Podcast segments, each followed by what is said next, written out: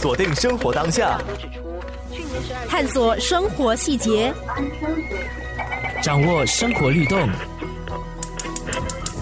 生活加热点。十一月二十九号，国会通过备受争议的两个法案，一是废除刑事法典第三七七 A 节条文，另一个是修改宪法，赋予国会权力定义和保障婚姻制度。这是新闻媒体人何希微和叶鹏飞以及学者梁振雄同时关注的二零二二年的重大新闻事件。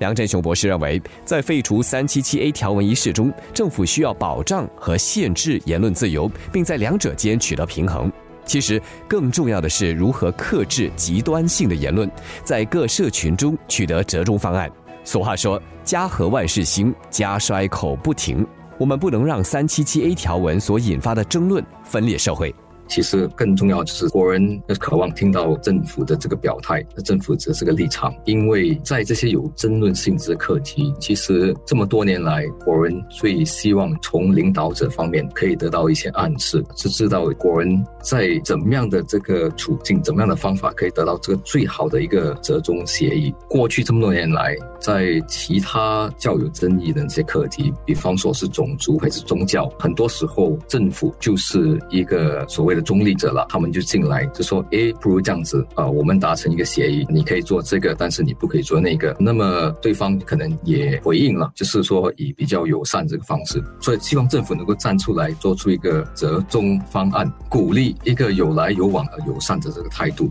所以在这个课题方面，我觉得接下来发展很多时候是希望国人能够看到政府在这方面做出的一个回应。那么在这次国会辩论当中，其实很多部长还有议员都站出来反映他们的个人的那个看法，我觉得是一个很好的一个开始。过后，可能更多国人也会希望其他的这个团体，不只是宗教的团体，其他非宗教的这些团体，他们也可能挺身而出，发表他们对这个课题的看法。那么，怎么样的在最友善情况底下，能够达到一个折中的方案？生活加热点，通过这个废除三七七 A 的法案之后，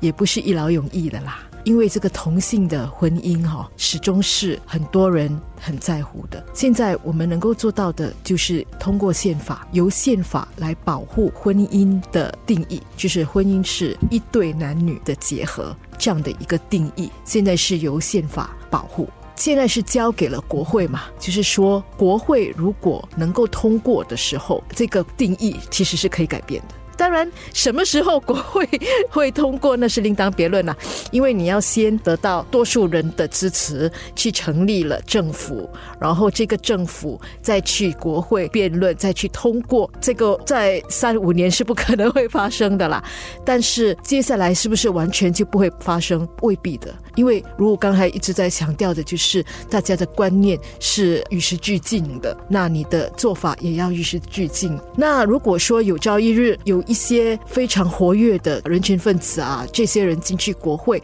而且是构成了大多数，难保这个婚姻的定义就不会改变。当然，如果婚姻的定义要改变，原本的宪法保护婚姻的这样的一个条文也得给废除，所以他要经过的整个程序是还是挺冗长的。这次修法不是对同性恋或婚姻做出道德判断，而是平息双方争议的政治妥协。叶鹏飞认同何西薇的说法，这并不是一个一劳永逸的解决方法，只是暂时将这个争议化解。因为这个是个道德问题，大家的道德观念不一样，立场不一样，是不可能完全抹杀的。所以就是把这个问题往后推，让我们集中精力解决眼下应该解决的、更迫在眉睫的问题。至于十年后、二十年后，社会观念是不是起了改变，然后对婚姻制度的挑战会不会成型，这个估计大家都看得到，因为每一代人都有每一代人不一样的观念，这个当中是非对错，就跟现在再去翻案说要不要废除三七七 A 一样，还是不能说服对方的。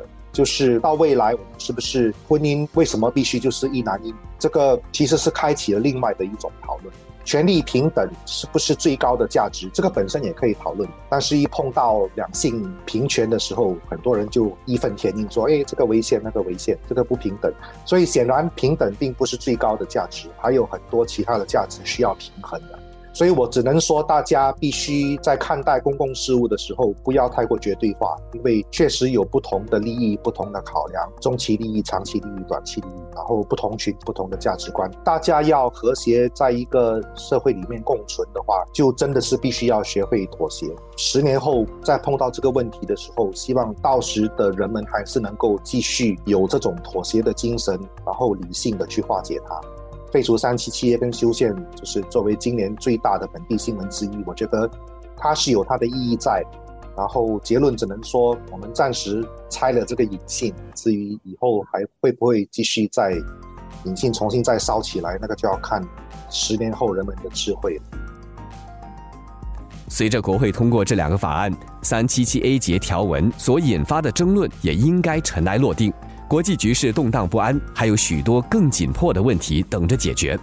争议双方应该避免做出刺激他方的动作，又或是得寸进尺的诉求，以免撕裂我国社会的团结。下一期的生活加热点，我们再来了解另一个受关注的新闻事件。锁定生活当下，